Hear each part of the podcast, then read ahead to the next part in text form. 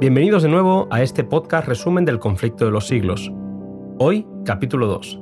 La fe de los mártires. Cristo advirtió que a lo largo de los siglos los creyentes sufrirían persecución e incluso martirio. Sus palabras se tornaron en trágica verdad en la experiencia de la joven iglesia cristiana de los primeros siglos. Los poderes de la tierra y del infierno se coligaron contra Cristo en la persona de sus seguidores. Los creyentes afrontaron todo tipo de padecimientos sellando muchos de ellos su testimonio con la muerte. El paganismo, que permeaba absolutamente todo en la Roma imperial, protagonizó una persecución con mayor o menor furia a lo largo de los siglos. Los circos romanos fueron escenarios de crueles espectáculos donde las fieras y las hogueras acabaron con las vidas de miles de cristianos que eran considerados como enemigos del imperio y azotes de la sociedad. Las catacumbas en las ciudades y las cuevas en los montes se convirtieron en refugio y hogar de estos oprimidos, hombres, como dice Hebreos, de los que el mundo no era digno. Elena White declara esta preciosa verdad. Cuando el dador de la vida despierte a los que pelearon la buena batalla, muchos mártires por causa de Cristo se levantarán de entre las cavernas tenebrosas. La cruel persecución no evitó que los creyentes fueran fieles recordaban las palabras de Cristo, sé fiel hasta la muerte y yo te daré la corona de vida, Apocalipsis 2.10. Lejos de disminuir en número, los cristianos aumentaban evidenciando que la estrategia satánica de la violencia no servía para nada. Citando Tertuliano, Elena White afirma que la sangre de los cristianos es semilla, lo cual hacía que cuando el imperio creía haber arrancado el cristianismo de algunos de sus territorios, brotaban otros para llenar esos lugares. En vista de esto, Satanás se propuso tener mayor éxito en su estrategia oponiéndose al gobierno de Dios al implantar su bandera en la iglesia cristiana. Conseguiría mediante el engaño lo que no había logrado por la fuerza.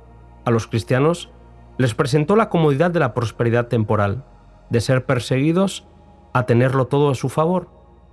A los paganos los invitó a creer en Jesús, pero sin convicción de pecado o necesidad de arrepentimiento, es decir, una religión formal, y aparente sin poder para transformar el corazón.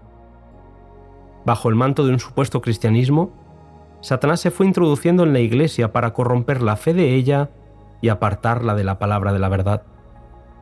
Ahora la iglesia estaba en verdadero y horrendo peligro. Mientras la persecución había revelado a los que eran puros de corazón, la prosperidad permitió que trigo y cizaña crecieran en el seno de una iglesia que cada vez más cedía el mando a los engaños del enemigo. En su estrategia, Satanás consiguió que esta aparente iglesia cristiana fuera más allá y comenzara a perseguir a los infieles. La iglesia pasó de ser perseguida y mártir a ser una iglesia perseguidora y apóstata. Los creyentes fieles a la palabra de Dios no cedieron a la presión. Bueno sería para la iglesia y el mundo que los principios que esas almas vigorosas sostuvieron revivieran hoy en los corazones del profeso pueblo de Dios. En este segundo capítulo del conflicto de los siglos, se nos hace reflexionar sobre nuestra propia experiencia cristiana. ¿Será que no hay persecución precisamente porque no hay fidelidad?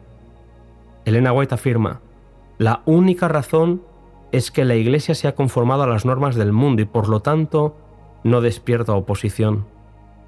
Querido amigo, se podrán decir muchas cosas de esta escritora, pero nunca se podrá decir que no fue lo suficientemente clara.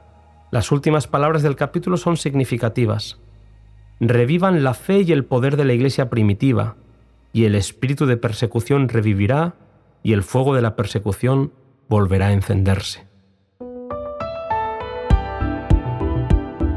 Hasta aquí el capítulo segundo de este apasionante libro. Nos volvemos a encontrar con el capítulo tercero, Una era de tinieblas espirituales.